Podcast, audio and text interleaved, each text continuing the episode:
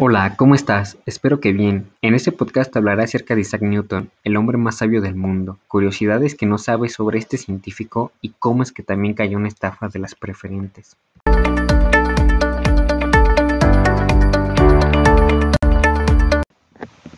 Isaac Newton fue uno de los tres científicos más importantes de la historia, junto con Einstein y con Darwin, y sin duda una de las mentes más privilegiadas que han pisado la Tierra. Fue bautizado el primero de enero del año de 1643, hijo de Isaac y de Hannah Newton. ¿Sabías que jamás conoció a su padre? Pues murió cuando su madre Hannah estaba embarazada de seis meses. Pues eso no es lo único interesante.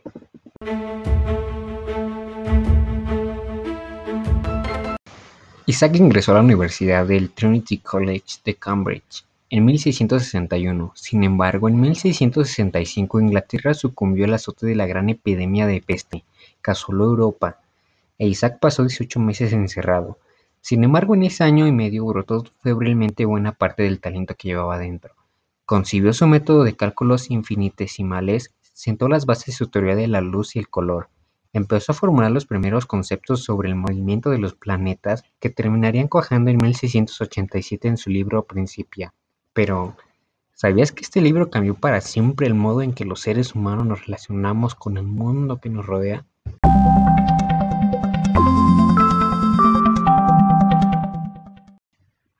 Pero a pesar de su genio febril, ¿sabías que al joven Isaac le costó ser aceptado por sus colegas científicos cuando la amenaza de la peste pasó en 1667 regresó a Cambridge y fabricó un telescopio reflector con el que demostró que la luz se descompone al pasar por una lente en los diferentes colores del arco iris. Y sí, Isaac fue el que propuso que el blanco es en realidad la suma de todos ellos. ¿Lo sabías? En 1689 fue elegido parlamentario por Cambridge. Nada parecía poder obtener su ascenso social, pues en 1703 fue elegido presidente de la Royal Society británica una de las instituciones científicas más prestigiosas del mundo. Interesante, ¿no? Pues no termina ahí. En un momento seguimos con más.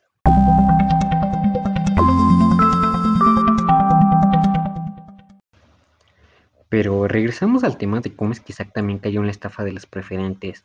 Pues bajo las condiciones que se encontraba en ese tiempo, no sería extraño que más de uno se alegrara enormemente de que el hombre más inteligente y poderoso de la comunidad científica cayera en la más simple y burda de las trampas, en una suerte de timo para inversores torpes.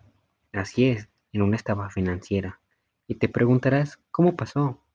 Pues todo fue obra de la burbuja de los mares del sur, compañía fundada en 1711 por Robert Harley, líder del Partido Conservador Británico.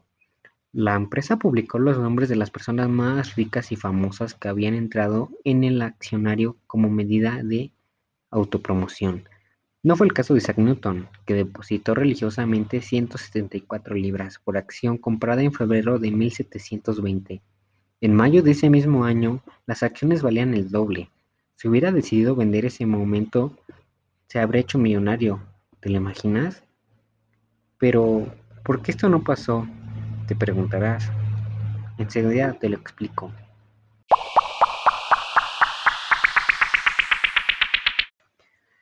Pues pronto se hizo obvio que el precio de la compañía estaba inflado y no reflejaba el valor real de la misma. Se había convertido en una burbuja sin fundamento y la burbuja estalló. En septiembre de 1720 el precio de la participación que había llegado a mil libras descendió a 150 y la fortuna de Isaac se desmoronó, pero esta vez el genio de la ciencia no pudo entender el fenómeno. Arruinado y desolado, Newton pronunció una de las más célebres frases, Puedo predecir el movimiento de los cuerpos celestes, pero no la locura de las gentes. Aun así, el físico inglés pudo recuperarse, pues no en vano se había convertido en uno de los hombres más admirados del mundo. Estos fueron datos que seguramente no conocías de Isaac Newton. Espero que te hayan gustado. Hasta luego.